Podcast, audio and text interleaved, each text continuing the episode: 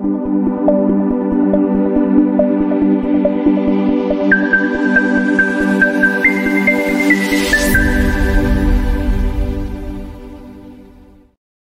buenos días traders, les habla Gabriela, bienvenidos a una nueva transmisión de premercado americano. El día de hoy Martes 30 de enero ya son las 8.31 de la mañana en Nueva York, 10.31 en Santiago, 2.31 en Madrid y hoy día partimos una jornada súper importante con una gran cantidad de información que vamos a estar conociendo a medida que se va desarrollando esta jornada porque tenemos datos provenientes desde Estados Unidos en relación al mercado laboral. A las 10 de la mañana hora de Nueva York vamos a conocer la encuesta YOLS de ofertas de empleo. Al cierre de esta jornada vamos a tener la entrega de reportes trimestrales de Microsoft, de Alphabet, de AMD y también ya en el premercado veníamos conociendo algunas entregas de reportes trimestrales interesantes como la de Pfizer, General Motors y UPS que vamos a estar revisando dentro de breve.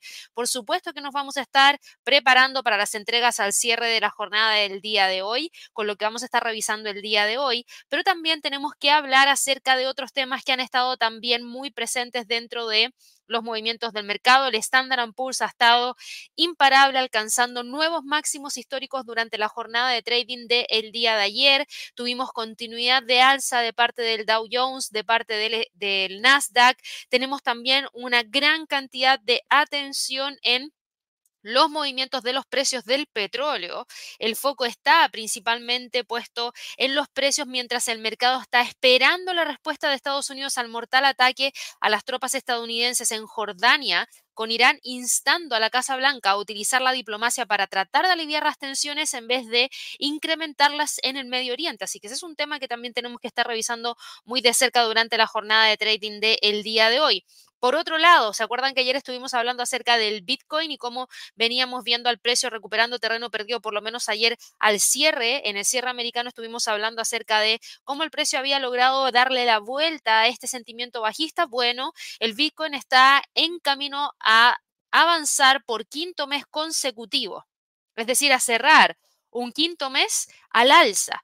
Así que vamos a hablar acerca de esto porque tuvimos una gran cantidad de movimiento el día de ayer. Hemos visto que este tipo de movimiento se ha dado también en el pasado y ha llevado a tener algunos otros movimientos después para más adelante. Así que vale la pena echar una miradita a todo lo que pasa con el mercado de las criptomonedas y cómo esto también puede impactar a otros activos como por ejemplo Ethereum, Ripple, Cardano, Litecoin y también aquellas empresas ligadas al mercado de las criptomonedas como por ejemplo Coinbase, Marathon Digital Holdings y Riot Blockchain.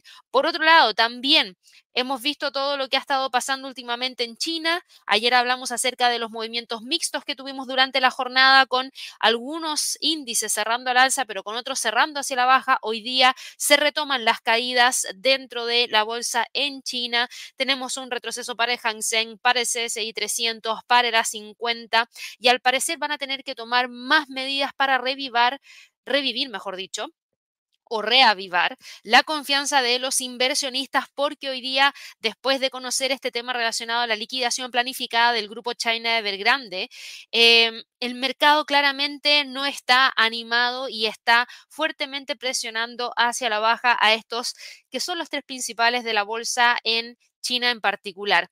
Por otro lado, también estamos con noticias interesantes provenientes desde Elon Musk en relación a Neuralink. La FDA dio su aprobación a Neuralink para realizar ensayos clínicos en humanos en mayo del año 2023, lo que llevó a la empresa a comenzar a reclutar candidatos en el mes de septiembre. Para quienes no saben qué es lo que es Neuralink, ojo con eso, porque ya tenemos muchas noticias respecto al primer ser humano en recibir un implante de Neuralink que se está recuperando bien. Esto es un hito para la emergente industria de interfaces cerebro-computadora, así que mucho ojo, porque esto ya a mí me parece de película de ciencia ficción, pero está pasando, está pasando hoy en día y por lo mismo lo vamos a, lo vamos a ver em, con muchísima detención. Por supuesto, aquí Elon Musk está metido en el medio. Em, habló en Twitter, en X, acerca del tema de este primer trasplante, eh, entregó información el día de hoy y es uno de los temas que está tomándose toda la atención durante esta jornada. Por otro lado, Supermicrocomputer tiene un movimiento hacia el alza de más de un 10% en el premercado después de la entrega de su reporte de ganancia trimestral, principalmente eh, impactado a raíz del el crecimiento que ha tenido la inteligencia artificial y esto viene antes de AMD, por ende AMD también viene aquí con un cierto tono de, ok, todas estas otras empresas me han estado entregando muy buenos reportes de ganancias trimestrales a partir de esto mismo.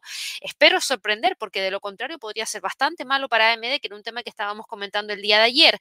Eh, y por otro lado, tenemos a Toyota Motor, que se mantiene todavía como el fabricante de automóviles más vendidos durante el año 2023 por cuarto año consecutivo. Así que Toyota no afloja, ha salido muchísima competencia cada vez más en distinta cantidad de productos que están desarrollando todas las marcas competidoras, pero Toyota sigue liderando el mercado. Así que de todo eso vamos a estar hablando el día de hoy. En resumen, yo les diría que tenemos un mercado bajista de premercado para los índices en Estados Unidos, pero no son caídas tan potentes, por ende no se quiebra ningún tipo de condición de mercado clave que hayamos estado mirando en estas últimas jornadas.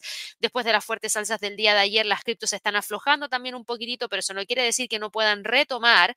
Por otro lado, tenemos al dólar index ganando levemente terreno, pero sigue dentro del rango, al euro dólar que sube 0,06%, pero sigue dentro de la zona de congestión clave que habíamos mencionado, que íbamos a revisar el día de hoy tenemos a las divisas emergentes que siguen perdiendo terreno frente al dólar. Tenemos al dólar frente al peso mexicano, dólar frente al peso chileno, dólar frente al peso colombiano, dólar frente al sol, todas empujando con mucha fuerza hacia el alza. Por ende, ahí estamos viendo que eh, se sigue generando ese movimiento importante de fortaleza de esa divisa. El petróleo, ya lo comentaba al inicio de este live, está cayendo. Tenemos ciertas alzas de parte del oro a raíz de las tensiones en el Medio Oriente, algunas caídas para la plata, el cobre y el gas natural frena el retroceso justo en un nivel de soporte clave en torno a los 2.25. Así que si se fijan, como siempre, tenemos muchísimo de qué hablar durante la jornada de trading del día de hoy y para todas aquellas personas que nos están viendo por primera vez, yo los quiero dejar invitadísimos a que se suscriban a nuestro canal. Recuerden darle clic a la campanita de notificaciones para que así cada vez que hagamos algo nuevo dentro del canal les llegue esa notificación de parte de YouTube para que puedan ir de inmediato a revisar el contenido que acabamos de publicar ahí en el canal de YouTube. Y ya que están ahí cerquita de todos esos botones, no les cuesta nada regalarles, regalarnos, mejor dicho, un me gusta para poder seguir creciendo. Para todas las personas que nos vienen viendo hace un rato y todavía no se han suscrito, bueno, suscríbanse. No cuesta nada, es gratis, es gratis. Ahora, si quieren ser miembros del canal, eso sí tiene un pequeño cobro, pueden acceder a las sesiones exclusivas que hacemos los días lunes para miembros del canal de YouTube. Es un cobro un poquitito eh, un poquitito no, es bien bajo, de hecho, es bien bajo y pueden acceder a ese contenido exclusivo y cómo lo pueden hacer. Al lado del botón de suscripción hay un botón que dice unirse, pueden pinchar ahí y también nos ayudan a seguir entregándoles este contenido todos los días en distintas oportunidades durante el día para que estén informados de lo que está pasando dentro de los mercados. También les recuerdo que sigue desplegada ahí la guía de trading de cuatro ETFs para este año 2024. Para quienes estén pensando en evaluar algún tipo de inversión, los ETFs, para quienes no lo saben, son un conjunto de acciones que les permiten tomar exposición en alguna industria como por ejemplo la inteligencia artificial, o por ejemplo el sector energético, o por ejemplo el sector de eh, vehículos eléctricos o biotecnología o construcción, lo que ustedes quieran, porque literalmente lo que hace es agarrar un conjunto de acciones que les permita tener exposición a lo que ustedes quieran, a países emergentes, a un país en particular, como por ejemplo un ETF de la economía mexicana o de la economía chilena o de la economía colombiana, existen, incluso de la Argentina y Brasil también. Eh, India, por supuesto, Europa también, Pueden encontrar estos por industria, pueden encontrar una canasta, por ejemplo, de divisas, así que revísenlo. Yo destaco cuatro ETFs para este año 2024 para echarle un ojito y mirar a ver finalmente cómo terminamos el año con esos que estamos evaluando ahí. Así que les voy a dejar en el código QR para que puedan descargar gratis el contenido de la guía lo único que tienen que hacer es escanear el código con su teléfono celular, los va a llevar a la página. La página es exactamente esta que les voy a mostrar ahora que es la de guías de trading. Y ahí lo único que tienen que hacer es completar el formulario. Por favor, importantísimo. Sí o sí tienen que colocar un correo electrónico correcto. Así que tómense el tiempo y vean que lo redactaron bien. ¿Por qué? Porque les enviamos la guía a través del correo electrónico. Si es que por alguna razón les llega a salir algún error al momento de solicitar la guía, contáctenos por el chat, ahí estamos en línea. Es muy probable que se hayan dado de baja de alguna de nuestras listas de suscripción y por eso no pueden recibir la guía. Y para eso tenemos que enviarles nuevamente un correo para que se vuelvan a suscribir y ahí van a poder recibirla. Es un proceso un poquito más largo, pero claro, es porque en muchos casos se han dado de baja de la lista de suscripción sin saber lo que eso significa. Pero bueno, por lo mismo se los menciono ahora, y está el chat acá abajo disponible para que puedan solicitar el apoyo. Y también recuerden que para todas aquellas personas que no les gusta leer y prefieren ver un videito, yo también grabé un video tutorial, es exactamente el mismo contenido que van a encontrar en la guía, pero para el que quiera escuchar o ver el contenido, bueno, aquí les dejo también el enlace a través del chat para que ahí lo puedan solicitar. Dicho eso, vámonos rapidito a lo que ha estado pasando dentro del mercado. Yo voy a partir con China porque no me voy a demorar mucho en ese tema es bastante rápido lo que tenemos que revisar respecto a lo que está pasando en el en el en uno en, la segunda potencia del mundo, la segunda potencia del mundo. Para el día de hoy, ojito, que en plena sesión de Asia vamos a conocer el PMI de manufactura para China, donde se espera que tengamos un pequeño incremento de 49 49.3. Si se da ese incremento se celebraría y ojalá que sea mayor que eso que está mostrando el calendario económico como lo esperado para esta jornada, porque requiere quiere China entregar buenas señales para poder tratar de levantar a su alicaído mercado accionario. Hemos visto una gran cantidad de estímulos que se han estado entregando para la economía en China y la verdad es que no han sido suficientes.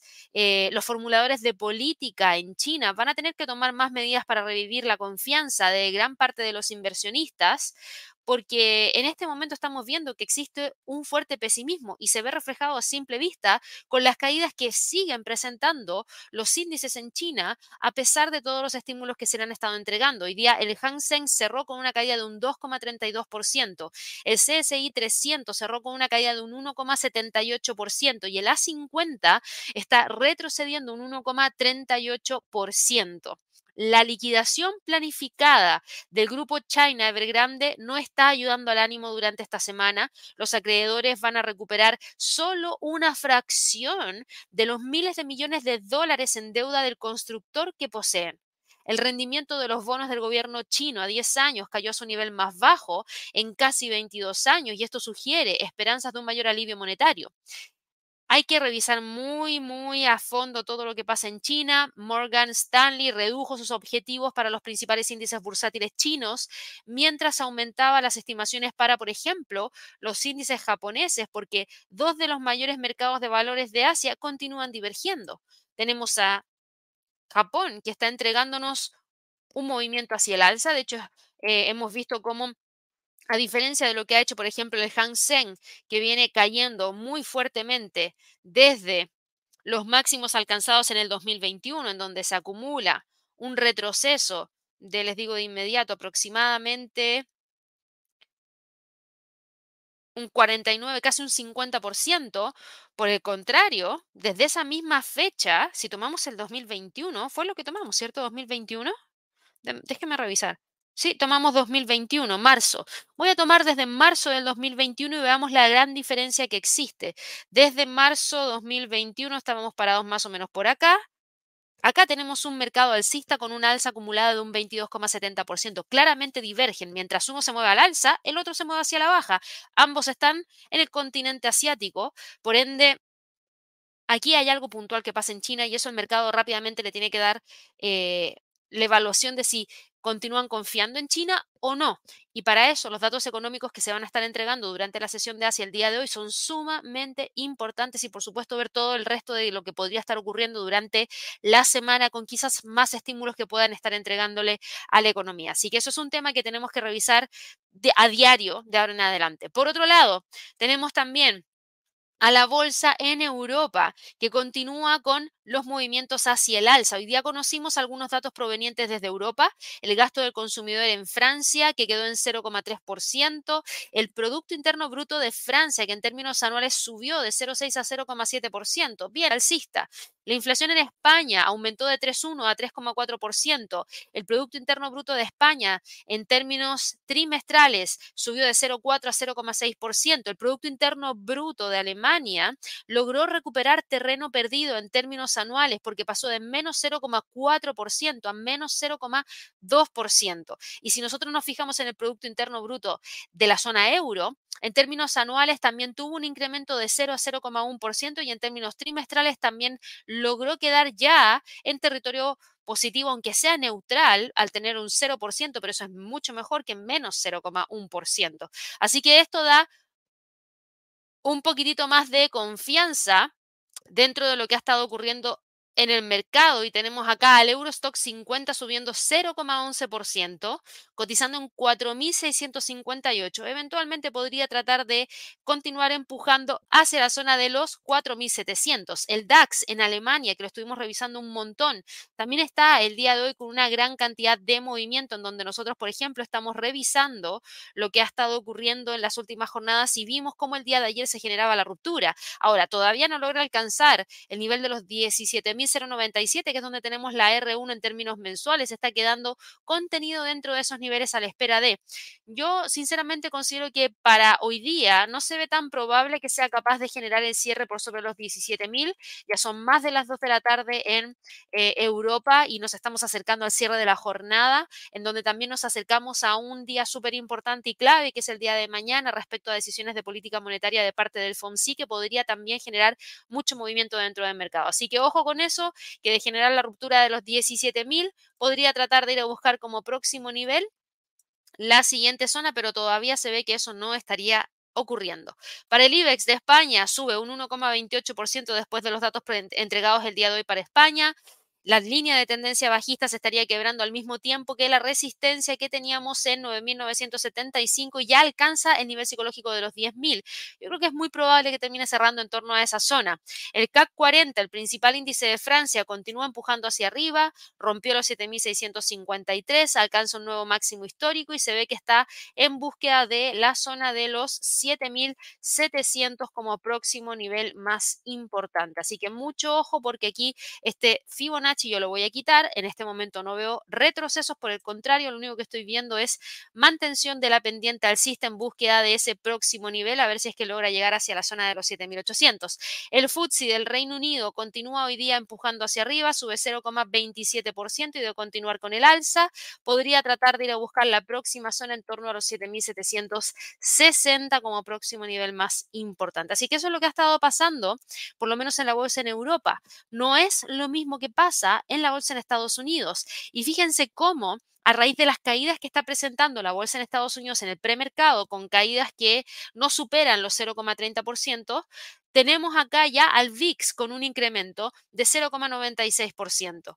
Recuerden lo que hablamos en estas últimas jornadas, cuando hay incertidumbre dentro del mercado, solemos tener este tipo de movimientos dentro de los instrumentos, así que ahí hay que estar muy, muy atentos a todo lo que ocurra. Yo les decía el Standard Poor's está imparable y no es el único. Los futuros de los índices bursátiles están eh, continuando con la pendiente alcista, siendo capaces de generar máximos históricos y hace muchísimo sentido que antes de la entrega de Microsoft, Alphabet y AMD, que antes de la decisión de política monetaria de la Fed, que antes de la entrega de reportes de Apple, de Amazon, los precios se detengan. Hace mucho sentido porque una gran cantidad de inversionistas se queda un poquitito más tranquilo y evalúa el hecho de poder ver si es que continúan o no con el empuje hacia el alza para el resto de las próximas semanas. Y acá estamos viendo hoy día una pausa en el rally, no un cambio de tendencia, literalmente una pausa. O se le pone play de nuevo para poder continuar subiendo, o finalmente se le pone un stop al rally y, y empezamos a ver un decaimiento. Las ganancias del día de hoy van a ser una prueba clave, al igual que la decisión de la Fed mañana. Em, hay algunos que están muy optimistas respecto al mercado. Eh, Morgan Stanley está volviéndose optimista sobre los principales bancos de Estados Unidos, diciendo que los cambios regulatorios para aumentar los niveles de capital podrían ser menos onerosos que las propuestas actuales y eso permitiría más recompras de acciones en el futuro. Ver para creer, hay que esperar y ver que realmente se entreguen esos datos y esa información, por lo menos dentro de estos próximos días, para poder revisar en detalle todo lo que ha estado ocurriendo. Ahora, por otro lado, yo les decía, hay algo interesante que vamos a revisar eso es Neuralink. Lo pongo acá. Esto es Neuralink. Esto es Neuralink.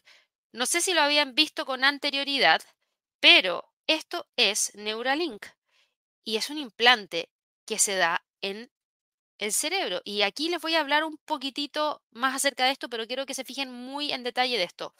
Nuestro primer ensayo clínico está abierto para reclutamiento. ¿A qué se refiere con esto? Ser parte de la etapa de prueba. Si están interesados en aprender acerca de si podrían calificar o no para el ensayo clínico de Neuralink, consideren unirse a nuestro registro de pacientes. El que quiera puede hacerlo, básicamente. Interesante, ¿eh? interesante. Por esto yo les decía, uh, esto me suena un poquitito a futuro, yo me voy a ir para atrás. Vamos a poner aquí algunas imágenes. Yo creo que esto describe, esta imagen describe muy bien lo que es. Es un chip que se implanta en el cerebro. Yo he visto demasiadas películas de ciencia ficción, la verdad, entonces por eso me genera un poquitito de ruido este tema de los implantes en el cerebro. Es cosa de que vayan a buscar en Netflix y la cantidad de películas de ciencia ficción, de ciencia ficción, perdón, que hay con implantes en los cerebros no son menores.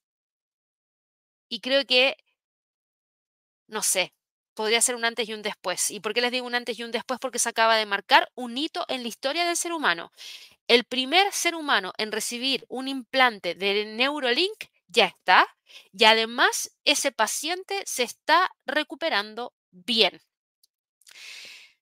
Esto es muy importante porque si esto demuestra que se puede llevar a cabo, literalmente marcaría un hito para la emergente industria de interfaces cerebro-computadora. Se conocen como las BCIS y tienen como objetivo ayudar a las personas con lesiones traumáticas como la parálisis a poder extender las capacidades de, por ejemplo, movilidad y también a recuperar la pérdida de la audición, la pérdida de visión y eventualmente podría llevar a fusionar a los humanos con la inteligencia artificial. Yo no sé cómo nadie ha dicho nada hasta el momento, pero bueno, los implantes utilizan electrodos en forma de hilos ultrafinos para detectar y ayudan a transmitir puntas de neuronas, es decir, las señales eléctricas y químicas en el cerebro de estos participantes.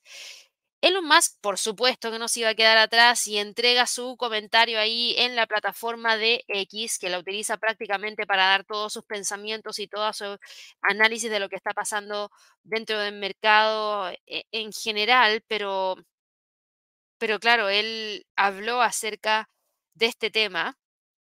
Eh, yo creo que es importantísimo. Y aquí está el tweet. El primer Neuralink, el primer producto de Neuralink se llama telepatía y habilita el control del teléfono o el computador y dentro de ellos, o casi cualquier equipo, solamente al pensar. Los usuarios iniciales van a ser aquellos que han LIMS, no sé lo que significa, ahí me pillaron. Voy a tener que buscar esta palabra porque esa sí que no la conozco. Eh, pero parece que tiene que ver con algún tipo de pérdida de, ahí los que por favor vienen a Estados Unidos y me ayudan. Les digo de inmediato, sus extremidades. Ah, perdón, limbs son extremidades, ya. Esto va a, claro, va a implantar en aquellas personas que tienen problemas de movilidad, básicamente. Claro, tiene muchísimo sentido. Si te hace utilizar y controlar todo a través del, pensamiento, a través de la telepatía, hace mucho sentido que sea utilizado en aquellas personas que, no, que tengan problemas en sus extremidades. Y claro, él dijo, imagínense si Stephen Hawking podría comunicarse más rápido de una máquina de tipeo o de alguien que está escuchando. Ese es el objetivo que tienen.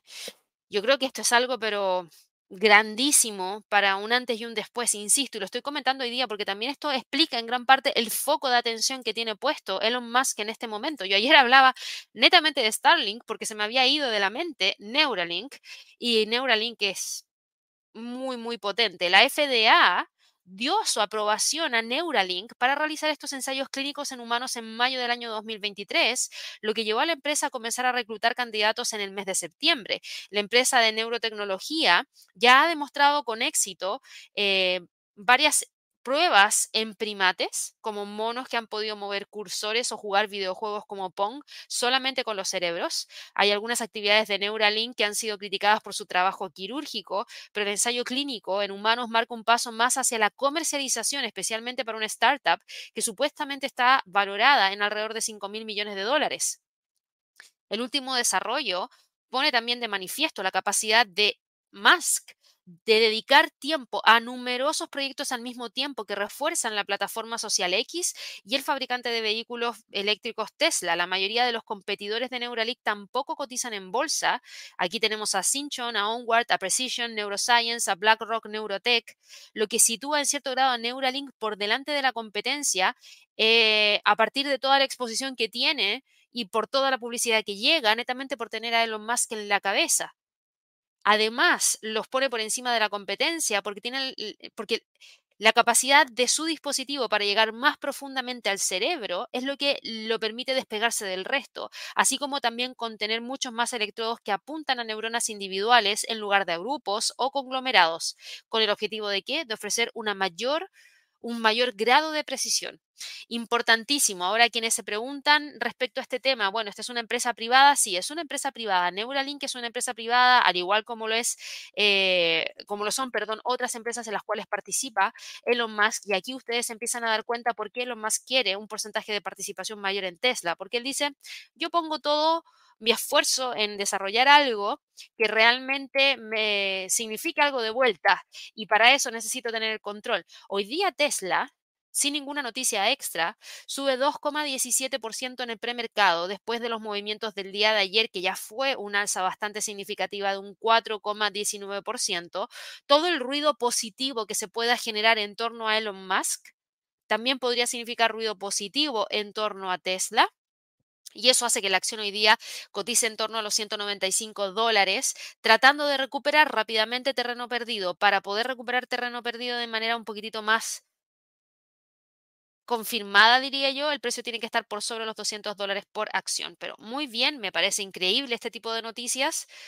No sé hasta qué punto vamos a seguir desarrollando la tecnología, pero me parece increíble, puede ayudar a un montón de personas, pero también me da un poquito de susto ¿Qué pasa con el chip cuando está metido en el cerebro y llega a fallar? ¿Genera una falla en el cerebro? No sé, esas son las preguntas que yo siempre me hago. Pero bueno, eh, he visto muchas películas de ciencia ficción, claramente. Por otro lado, hablando acerca de reportes de ganancias trimestrales de temas que son un poquitito más normales, vamos a ir a revisar acá a CMC y que es Supermicrocomputer, que nos entregó su reporte de ganancia trimestral ayer al cierre y entregó un muy buen reporte de ganancia trimestral. Esta es una empresa de semiconductores que tuvo ganancias a través de inteligencia artificial, el beneficio por acción fue superado en un 10,62%, los ingresos fueron superados en un casi 31% y hoy día, si yo voy a revisar la cotización de esta acción en el premercado, eh, está operando al alza, está con una alza significativa, sube 10,75% y esto significa un nuevo máximo histórico para Super Microcomputer. Cotiza en 550 dólares por acción y para quienes estaban siguiendo esta compañía eh, en el último tiempo ha tenido un rendimiento espectacular. Si miramos eh, los movimientos que ha tenido después de esta, por ejemplo, última gran alza, yo les voy a decir que a partir de este movimiento pequeñito, el próximo nivel de resistencia lo tenemos ya en torno a los 556,10, que es donde tenemos el 50% de la extensión de Fibonacci. Y el movimiento hacia el alza viene de la mano de la entrega de su reporte trimestral. Este fabricante de hardware para centros de datos que se ha convertido en un favorito de inteligencia artificial, está con esta semana de reportes de ganancias trimestrales y el tono que viene a entregarle a todas las próximas empresas que van a estar reportando es bastante positivo. Así que hoy día tenemos un dedito para arriba para Super Microcomputer, que también le entrega un poco de empuje hacia el alza a otras compañías que también van a estar reportando más adelante, como por ejemplo Nvidia, que el día de hoy está con un alza de 0,53%, cotiza en 627 dólares con 90 centavos y se ve que va súper bien encaminada para ir a buscar los 636 dólares con 12 centavos. Una que reporta hoy día al cierre es AMD.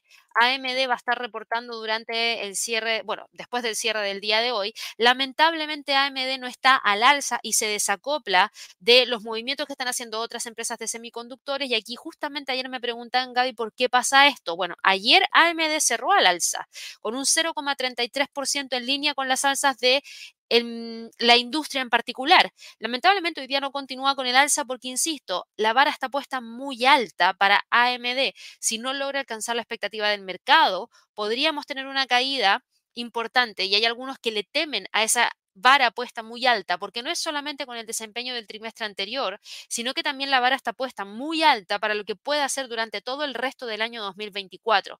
Por ende, hay algunos que dicen, mejor me quedo fuera a la espera de la información, hay otros que siguen estando dentro y por eso el precio no cae con tanta fuerza. Yo les digo en este momento, técnicamente no hay nada que hable respecto a una caída mayor que pueda estar presentando AMD, por ende, yo me quedaría un poquitito más tranquila respecto a lo que está pasando en ese sentido. Por otro lado, tenemos también noticias importantes de parte de otras empresas que sí han entregado reportes de ganancias trimestrales. General Motors.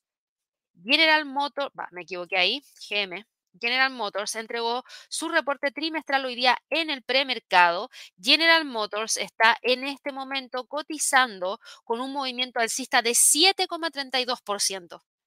Cotiza en 37,96, súper bien para General Motors. Si yo me voy al gráfico mensual, el precio está recuperando terreno perdido, pero rapidísimo. Déjenme quitar aquí todos los dibujos y vamos a analizar prácticamente lo que estábamos viendo en el pasado. Yo les diría, acá teníamos un nivel de soporte importante, traíamos una pendiente bajista que era eh, la siguiente, el precio está alcanzando la línea de tendencia hacia la baja, por ende potencialmente nos podría llevar hacia el próximo nivel, donde el próximo nivel está en 44,12, donde la próxima zona está en 60. Se ve súper interesante lo que está ocurriendo acá de continuar con el alza, podría ir a buscar esos 44 como próximo nivel objetivo. Va muy, muy bien, pero todavía le falta camino por recorrer, insisto, tiene que tratar de situarse por sobre la línea de tendencia bajista. ¿Y qué pasa con General Motors? Bueno,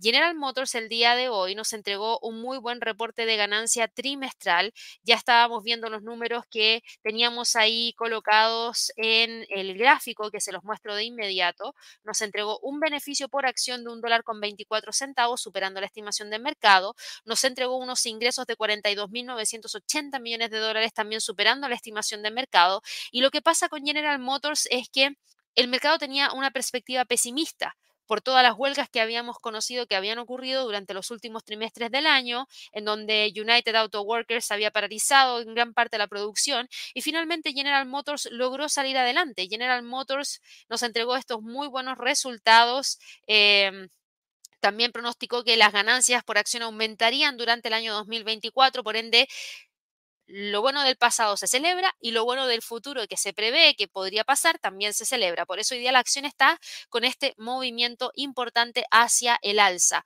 Hoy día también teníamos eh, noticias importantes provenientes desde Pfizer, otra que también estaba entregándonos su reporte de ganancia trimestral durante el día de hoy. En cuanto a reporte de ganancia trimestral, tuvimos un resultado relativamente mixto. Los ingresos estuvieron prácticamente en línea con lo que el mercado esperaba, quedaron poquitito por debajo, eh, pero lo que sí logró sorprender muchísimo fue el beneficio por acción que nadie esperaba. El mercado estaba a la espera de una pérdida por acción y este gigante de biotecnología está con un alza de un 1% en el premercado después de estos resultados mixtos donde el beneficio por acción de 10 centavos fue lo que finalmente terminó celebrando el mercado. Eh, los 14.25, los 14.25 mil millones de dólares de ingresos de la compañía, sí, insisto, estuvieron por debajo de la estimación del consenso, no se celebra tanto y por eso la acción no continúa con una gran alza, sino que la alza está en ese sentido acotada. Por otro lado, también teníamos eh, información proveniente desde otra entrega de reporte de ganancia trimestral, que es de UPS, United Parcel Service, que estaba entregándonos su reporte en la jornada de trading del el día de hoy. Lamentablemente aquí la cosa no anda bien. El precio de UPS cae un 5,39% en el premercado. Tuvimos unos resultados mixtos, un beneficio por acción de 2 dólares con 47 centavos que superaron la estimación del mercado, pero unos ingresos que quedaron por debajo de lo que el mercado estaba esperando y lamentablemente eso ha sido lo que ha empujado la acción hacia la baja. Además, UPS proyectó ingresos anuales de entre 92 mil y 94,5 mil millones de dólares, que está por debajo de la estimación que tenía el mercado en términos generales. Y eso fue lo que terminó generando el movimiento importante hacia la baja que podría incluso continuar hacia los 144. JetBlue JetBlue también estaba dentro de aquellas empresas que nos iban a estar entregando el reporte de ganancia trimestral hoy día en el premercado. Nos entregó una pérdida por acción menor de lo que el mercado esperaba, pero al fin y al cabo pérdida por acción. Y unos ingresos prácticamente en línea con lo que el mercado estaba esperando. Hoy día la acción lamentablemente cae un 6,18%. Eso quiere decir que sigue con esta línea de tendencia bajista sigue con esa línea de tendencia bajista, buscando en este momento el soporte en 5 porque está cotizando en este momento en 5,16, por ende podría continuar empujando hacia abajo en torno al nivel de los 5. Efectivamente estamos frente a una gran presión hacia la baja de parte de JetBlue, las acciones están cayendo porque lamentablemente aquí con el tema de Spirit Airlines la acción ya venía muy presionada por eh, esa, esa, decepción que se generó dentro del mercado. Esas serían las destacadas para el día de hoy en términos de premercado. Teníamos muchísimas más, pero yo revisé Pfizer, General Motors, UPS y JetBlue. Estas otras que reportaron no me han preguntado nunca respecto a ellas, por ende me las voy a saltar, pero al cierre, ojo con Microsoft, con AMD, con Alphabet, con Starbucks, que son empresas de las cuales ustedes sí me preguntan. En el caso de Microsoft, Microsoft hoy día eh, se acopla un poco a los movimientos hacia el alza que presentó esta otra compañía, Supermicro, em, se me olvidó el nombre justamente, Supermicro Computers. ¿Por qué? Porque si es que entregó buenos resultados y buenas perspectivas para una empresa que produce hardware ligada a inteligencia artificial, deberíamos tener unas perspectivas y proyecciones positivas para Microsoft.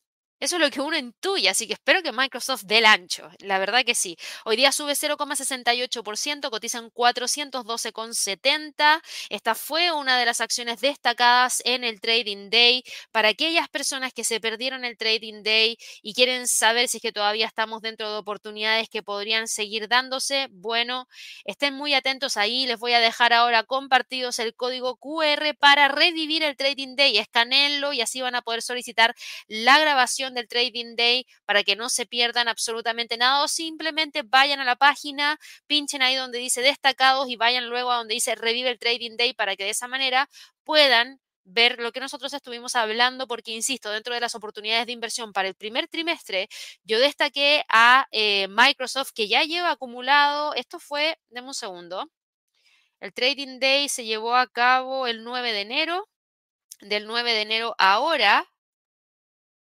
Microsoft acumula un alza de un 10,34% y de hecho con el precio de premercado estaría acumulando un alza de, sí, un 10%, un 10% aproximadamente. Va súper bien y por el momento no veo que esté generando ningún tipo de rompimiento de la tendencia hacia el alza que trae, por lo menos desde los mínimos de enero de este año. Las condiciones técnicas están, en teoría, el mercado intuye que podrían estar las condiciones fundamentales por lo que nos han estado entregando algunas empresas del sector tecnológico que siguen apuntando a que la industria de la inteligencia artificial les podría dar un gran empuje. La pregunta es si realmente Microsoft ve exactamente lo mismo que estamos viendo nosotros. Así que mucha atención con eso. Por lo menos hoy día premercado va bien. Al cierre se espera que reporte 2 dólares con 77 centavos en cuanto a beneficios por acción y se espera que en cuanto a ingresos reporte 61.140 millones de dólares. Por otro lado, hoy día también tenemos en cuanto a entregas de reportes trimestrales a AMD y a Alphabet. En el caso de AMD ya la revisamos, dijimos que no estaba al alza. Mucha duda respecto a lo que potencialmente podría estar ocurriendo con la entrega de AMD, porque la vara está puesta muy alta no solo para el desempeño del trimestre anterior, sino que también por lo que pasa en este trimestre y lo que pase para más adelante.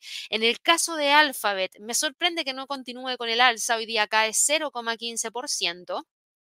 Ojo que esto no cambia la tendencia, sigue con tendencia alcista, el precio está muy, muy fuerte, buscando un potencial rompimiento de los 154. Ahora, también es cierto que aquí estamos frente a máximos históricos y en algunos momentos eso también logra frenar los avances que se están teniendo, por ende yo esperaría ver que el precio termine quedándose por debajo de ese nivel de los 154. Si continúa, podría tratar de ir a buscar la próxima zona en torno a los 157. En este momento se está quedando justamente ahí, entre la zona de los 153 y los 157 como niveles más importantes. Hoy día para la entrega se espera un dólar con 59 centavos en en cuanto a beneficios por acción y en cuanto a ingresos 85.277. Hoy día a las 12 horas de Nueva York yo los voy a estar acompañando en el live de Alerta Wall Street y tengan por seguro que vamos a revisar en detalle todas las entregas de reportes trimestrales que se nos vienen para los próximos días con perspectivas y niveles de precio clave.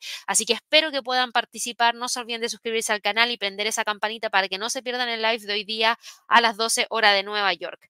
En cuanto a otras noticias destacadas del mercado accionario, aparte de estas entregas de reportes trimestrales, aparte de esta información que hemos estado viendo respecto a lo que ha estado pasando con todas estas acciones individuales, yo les diría que prácticamente hemos revisado en detalle todas, a excepción de una que voy a ver rapidito ahora, que es Toyota Motor, porque Toyota Motor sigue con el liderazgo dentro de la industria de los vehículos, porque el día de hoy se dio a conocer que se mantiene como el fabricante de automóviles más vendidos durante el año 2023 por cuarto año consecutivo, después de registrar un récord de 11.2 millones de unidades vendidas el año pasado, lo que significa un aumento del 7,2% en términos interanuales. También marcó el noveno de los últimos 10 años en los que las ventas totales de Toyota superaron los 10, las 10 los 10 millones de unidades. Eh, y este hito llegó en medio de una desaceleración de las ventas en general. Eh, todavía vemos que aquí sigue repuntando. Eh, a pesar de todas las noticias que en cierto grado han sido un poquitito más negativas para Toyota. Lamentablemente la acción no continúa al alza, hoy día cae 0,59% y le pone un pequeño freno, pero esto no quiere decir que no pueda continuar subiendo. En este momento el precio se termina quedando entre los 202 y la zona de los 197. No creo que vaya a salir de allí. En términos de eh, otros mercados, o mejor vamos a revisar aquí los niveles técnicos, mejor para el Standard Poor's, el Dow Jones, el Nasdaq y el Russell. Les puedo decir que la resistencia para el Standard Poor's sigue siendo los 4.934 y está súper alejado del primer soporte en 4.869. El Dow Jones cae 0,07%, todavía no rompe la resistencia en 38.397 y el soporte lo tiene en 38.000. El Nasdaq cae 0,24%, pero sigue manteniéndose sigue manteniéndose entre los 17.648 y los 17.331. Y el Russell, que está el día de hoy con una caída de 0,31%, está manteniéndose por debajo de los 2020 como uno de los niveles más importantes a monitorear. Así que eso es lo que ha estado pasando durante la jornada de trading del día de hoy en el mercado accionario. Pasándonos al Bitcoin. En el caso del Bitcoin, yo les había comentado que el Bitcoin, si nos vamos a un gráfico mensual, se van a dar cuenta, estaríamos quedando con uno, dos, tres, cuatro, cinco meses. Este podría ser su quinto mes consecutivo al alza. Estamos al 30 de enero. Mañana termina el primer mes de este año 2024 y el Bitcoin podría marcar esta racha ganadora si es que logra cerrar en territorio positivo. Estaría acumulando un alza durante el mes de enero de aproximadamente un 2%, un mes frenético para gran parte de los traders y especuladores del mercado, que estuvo marcado por el lanzamiento de los primeros fondos cotizados en bolsa de Bitcoin en Estados Unidos. Y la última vez que este activo logró una racha ganadora como esta fue durante el periodo de octubre del 2020 a marzo del 2021, impulsado por todo el dinero fácil que estaba entrando por la era de la pandemia, y me refiero a dinero fácil por toda la cantidad de estímulos que se estuvieron entregando a una gran cantidad de personas con transferencias directas en el caso de Estados Unidos, inclusive para aquellos que no lo necesitaban.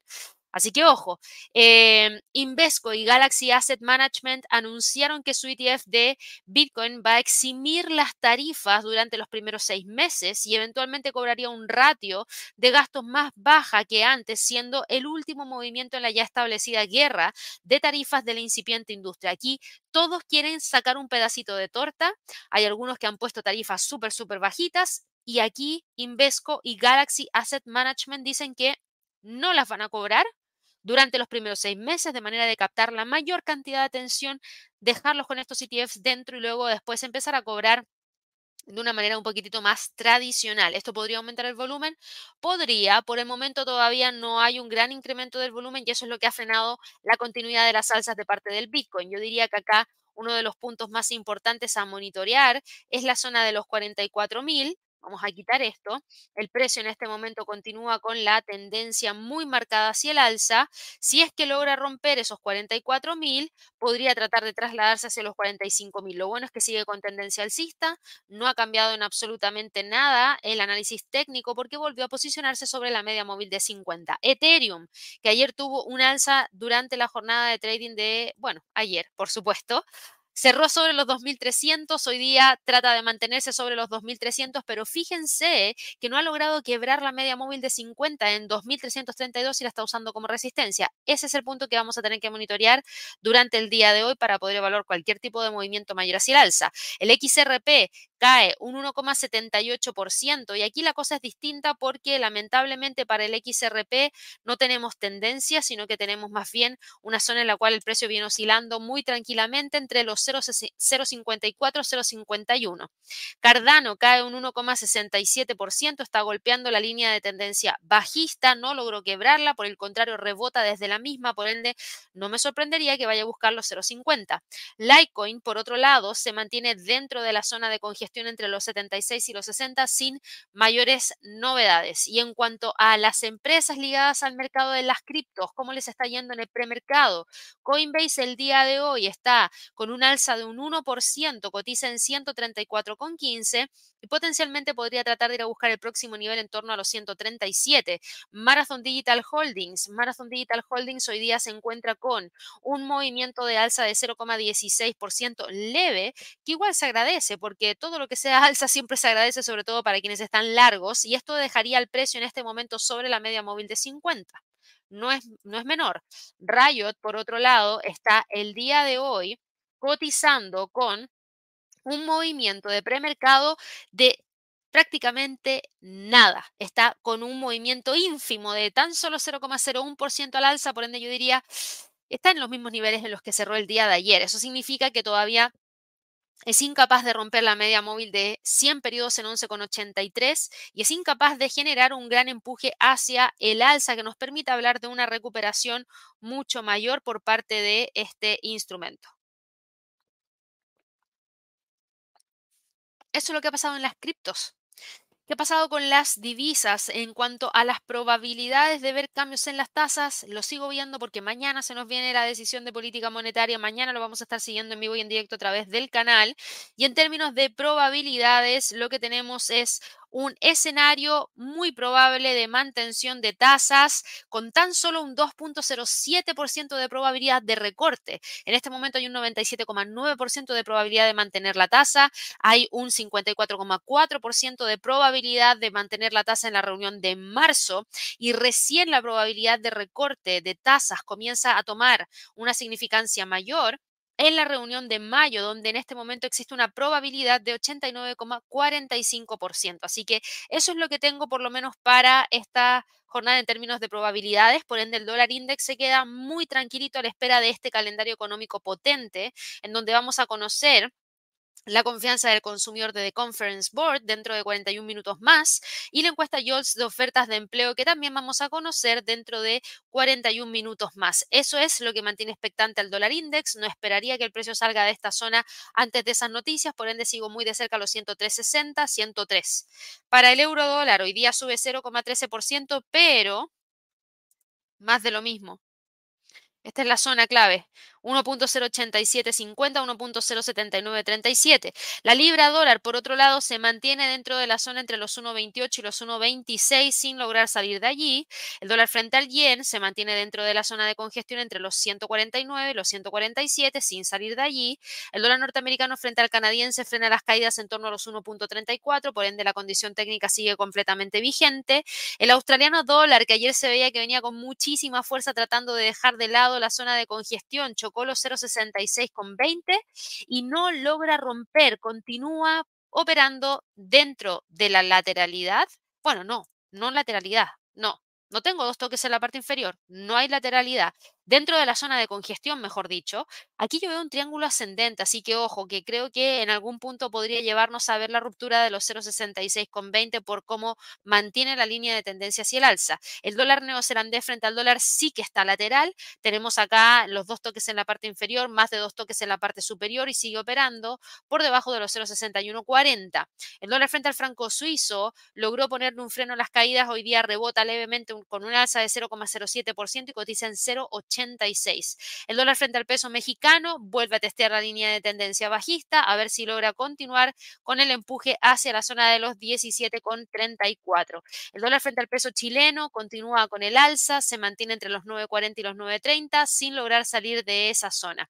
El dólar frente al peso colombiano completamente lateral entre los 3.960, 3.900. El dólar frente al sol dando la pelea en torno a los 3.78 no veo mucho cambio en términos técnicos ni tampoco en cuanto a rompimiento de niveles de precio clave. Se ve que los precios se mantienen dentro de los mismos niveles que veníamos siguiendo hace un par de días atrás. Y en donde sí hay bastante movimiento, por lo menos hasta ahora, viene de la mano de el petróleo.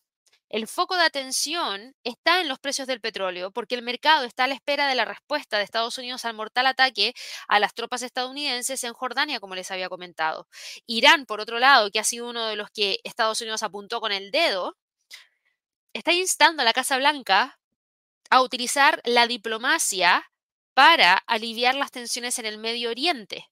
Yo no sé si ustedes han eh, visto en Netflix, creo, a ver. Hay una serie en Netflix que se llama The Diplomat, que no sé si la han visto, pero es muy buena. Yo, bueno, a, a, mi modo de parecer es muy buena y retrata muy bien lo que ha estado pasando en el último tiempo. Eh, esa serie de Netflix de The Diplomat habla respecto a cómo se llevan a cabo las relaciones diplomáticas para siempre tratar de evitar un conflicto mayor que involucre a Irán.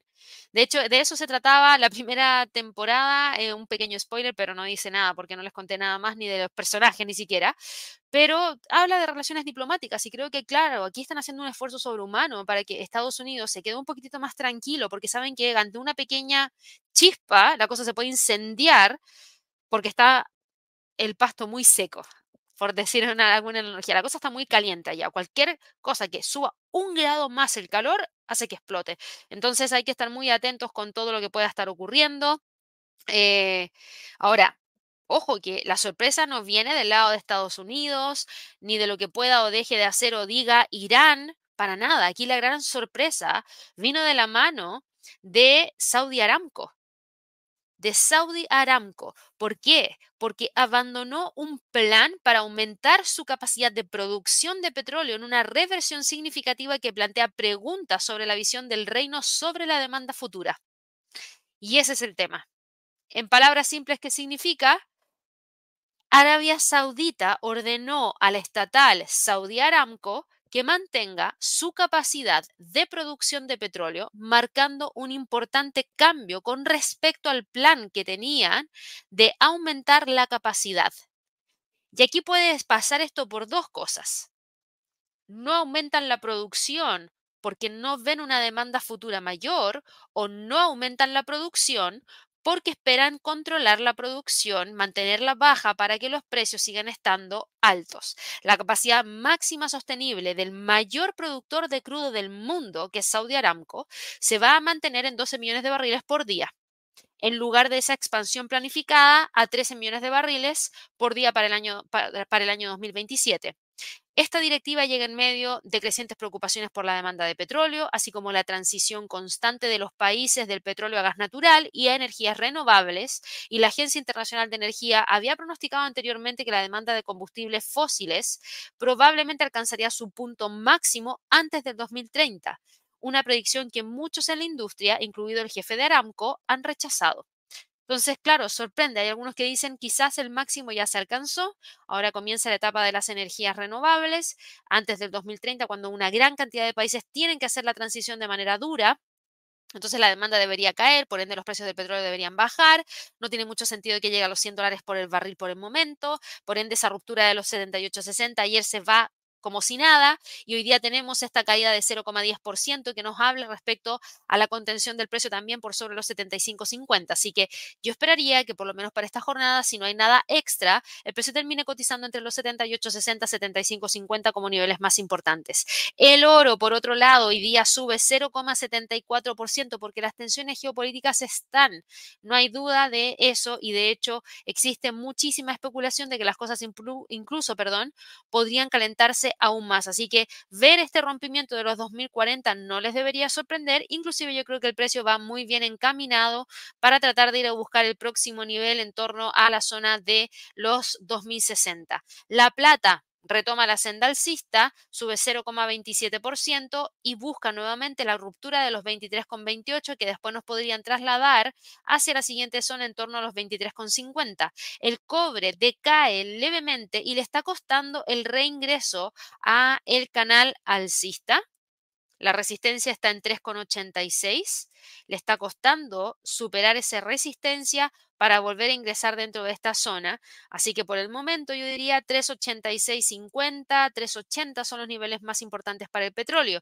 Y el gas natural, como existe esa especulación de que el aumento de la demanda de gas natural podría ser significativo, en el corto plazo hoy día sube un 1,59% y respeta una vez más el nivel de soporte que tenemos acá en 2,24. Me voy a ir de inmediato ahora a revisar las preguntas que hay a través del chat. Aprovecho de saludar rapidito aquí a Nati Ulloa, que se acaba de ser miembro del canal. Muchas gracias, Nati, por apoyarnos a través de la membresía acá en el canal de YouTube para que podamos seguir entregando este contenido de manera gratuita. Así que muchísimas gracias. Y me voy acá rapidito a revisar también algunas preguntitas que hay a través del chat.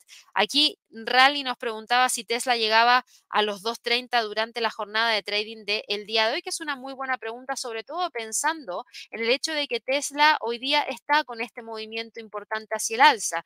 Mira, en este momento está cotizando en 195,62 para que llegue a 2.30, el precio tendría que moverse un 18%. No lo veo tan factible, dado que en el último tiempo hemos visto que la volatilidad no ha superado más de un movimiento de un 3% en una jornada diaria, por lo menos en los últimos 14 periodos. Así que yo te diría que no se ve tan probable, por lo menos para el día de hoy. Eh, muchas gracias aquí, un saludo para Juan Carlos, espero que tengas un lindo día tú también. Leo, ya revisamos los resultados de General Motors y Pfizer. Raúl nos preguntabas acá por Amazon. Amazon que también estaba destacada en eh, el Trading Day, que les dejé la grabación aquí abajo en el código QR, no se olviden de escanearla. Hoy día en el premercado frena.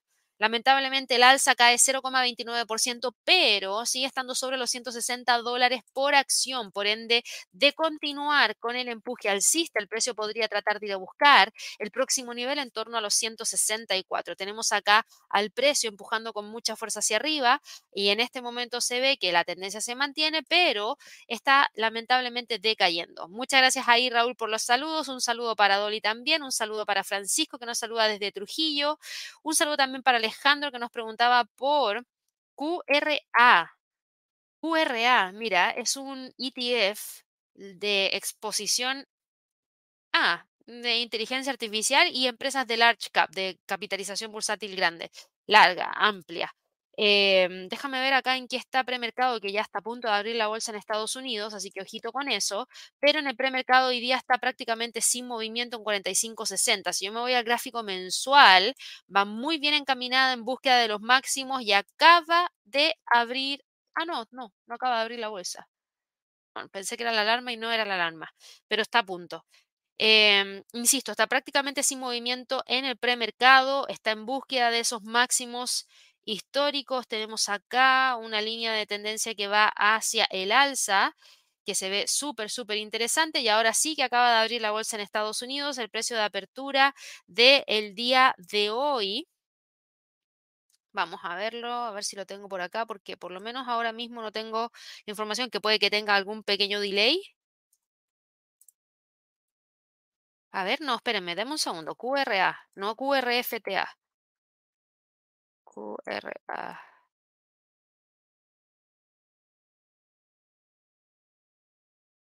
Ah, no, no lo tengo acá. Pensé que era ese, donde me quedé con el QR y pensé que FT era el nombre. No, no lo tengo, Alejandro, disculpa. Déjame ver acá en todo caso qué es lo que es.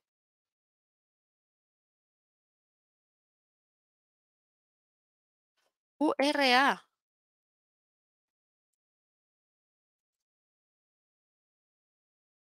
QRA Corp. Mm, no, lo desconozco, disculpa ahí, que como aquí decía QRAFT, yo juraba que era QRFT, pero no, no tengo nada aquí que me permita analizar a QRA.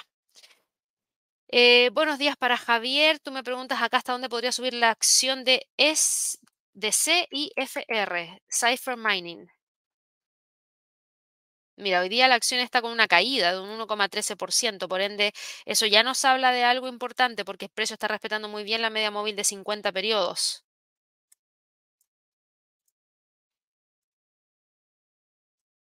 Si es que logra darle la vuelta y logra posicionarse sobre los 320, si tomamos una, un retroceso de Fibonacci, el próximo nivel está en 3,46, 3,50. Buenos días, Gregory, Marta, Rulo, Derby, Juan, que me preguntabas acá por GXG, Global X MSCI de Colombia. Mira, súper bien. Rebota muy bien hoy día la apertura. Eh, fíjate en el movimiento que está generando en este momento. Se ve que el precio está empujando hacia arriba con fuerza después del comportamiento del día de ayer.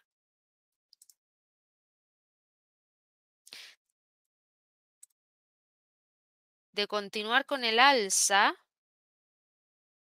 Creo que va súper bien. Aquí tenemos, fíjate, el precio de apertura en 23,64. Se queda metido acá.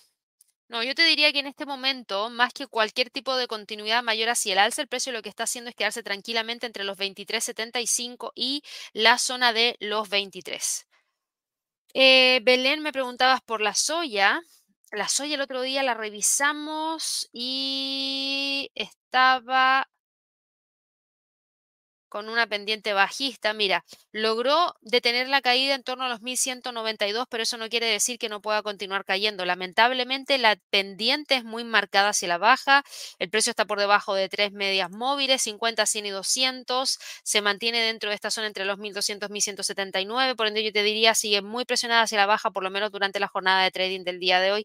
Y si bien está respirando, no estoy viendo que esté generando ningún tipo de ruptura de las líneas. Ana me preguntaba por Sofi, lo vamos a revisar rapidito después de las grandes alzas que tuvo el día de ayer. Hoy día la acción abre al alza, sube 0,87%, busca posicionarse sobre el pivote.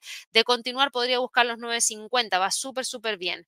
Fernando me preguntaba acá por el euro frente al dólar australiano. El euro frente al dólar australiano está el día de hoy en gráficos de cuatro horas.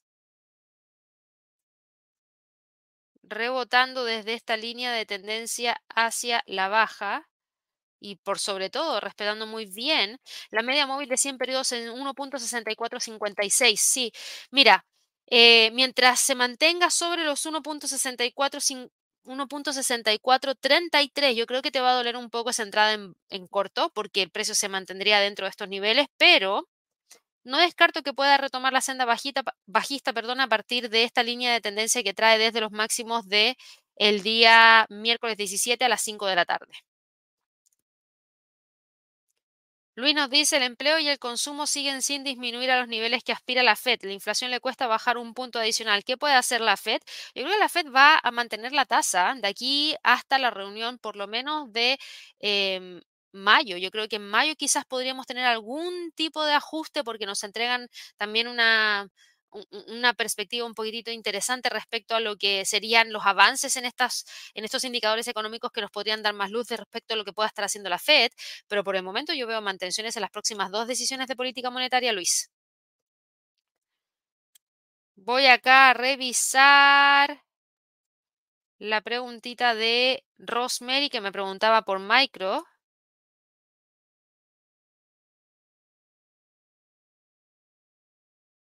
Será...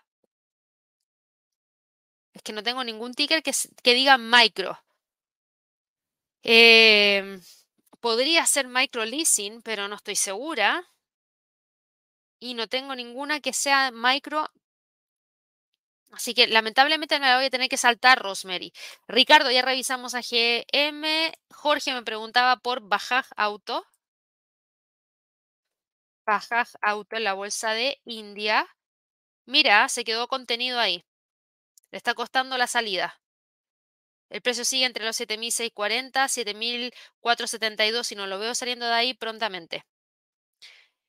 Y vamos a ver ahora todo el resto de los otros instrumentos, porque ya tuvimos la apertura el día de hoy, eh, para que de esa manera veamos un poquitito en qué abrió el mercado. Apple hoy día cae 0,13% eh, en el gráfico diario. Estamos viendo que el precio finalmente ayer no logró mantenerse sobre los 192. Hoy día está tratando de mantener la media móvil de 50. No me preocupa si el precio cae hacia los 188, pero sí me interesa un montón que el precio sea capaz de mantenerse sobre ese nivel de los 188. Alphabet cae 0,28%, sigue entre los 154 y 151,50 sube, al, sube 0,63%, por supuesto que si sube va al alza. Eh, Está con esta alza de 0,65%, cotizando en 403,67. Se ve que tiene todavía fuerza para ir a buscar los 410. Ojo con la vela Doji, que como estamos con entregas de reportes trimestrales, claro, el precio podría frenarse y seguir oscilando entre los 410 y los 395. Amazon, por otro lado, está operando con una caída de 0,69%, pero sigue manteniendo los 160. Tesla, después de, abrir el día de hoy empieza a retroceder, todavía acumula un alza de un 1,27%, pero se nota que no está queriendo romper la línea de tendencia bajista. Microsoft sube 0,29%, también tiene una corrección después de la apertura. Moderna cae un 1% y sigue manteniendo los 105. Chevron cae 0,15%, ExxonMobil cae 0,11%, Netflix cae un 1,56%, pero todavía sigue estando sobre los 560. American Airlines cae 0,90 94%, pero sigue respetando los 14,62. Noruilla en la línea de crucero sube 0,51% y está intentando una vez más romper los 18, que en este momento no se ve que sea tan factible de realizar. PepsiCo se mantiene entre los 168 y la zona de los 165. Disney cae 0,58% y da la pelea en torno a los 96,70. Bank of America sube un 1,49% y de continuar podría buscar los 39,50. Albemarle le cae un 1,06% y se termina quedando allí. Nvidia sube un 1% y de continuar con el alza podría buscar los 640. AMD está operando entre los 173 y los 185 Alibaba cae un 1,47% y opera todavía entre los 76 y 72,50. Pinduoduo, Pinduoduo abrió por debajo de la línea de tendencia alcista que trae desde los mínimos de agosto del 2023, pero rápidamente trata de dar la vuelta y trata de quedarse por sobre la línea. A ver si lo logra el día de hoy. Ojalá que se quede sobre los 128. En Face Energy sube 0,66% y sigue lateral entre los 104 y los 116. Así que eso es lo que ha pasado el día de hoy. Fíjense que el Standard Poor's, el Nasdaq y el Russell continúan en territorio negativo, pero menos negativo que antes. Y en el caso del Dow Jones ya estamos con una leve alza Por ende, yo diría que la apertura del día de hoy fue más marcada con un tono de optimismo que de pesimismo y por eso el mercado en general ha recuperado algo de terreno tras la apertura porque las caídas eran mayores cuando estábamos en el premercado. Para todos los que me preguntaban por las divisas, sí, ya revisé las divisas hace un ratito atrás, así que los invito a que revisen para atrás el video. Y yo con esto me voy despidiendo. No se olviden que a las 12 tenemos el live de Alerta Wall Street. Para todas las personas que nos han suscrito todavía, suscríbanse, denle clic a la campanita y ojalá que nos regalen muchísimos likes. Y nos vemos en un ratito más. Que estén muy bien. Chao, chao.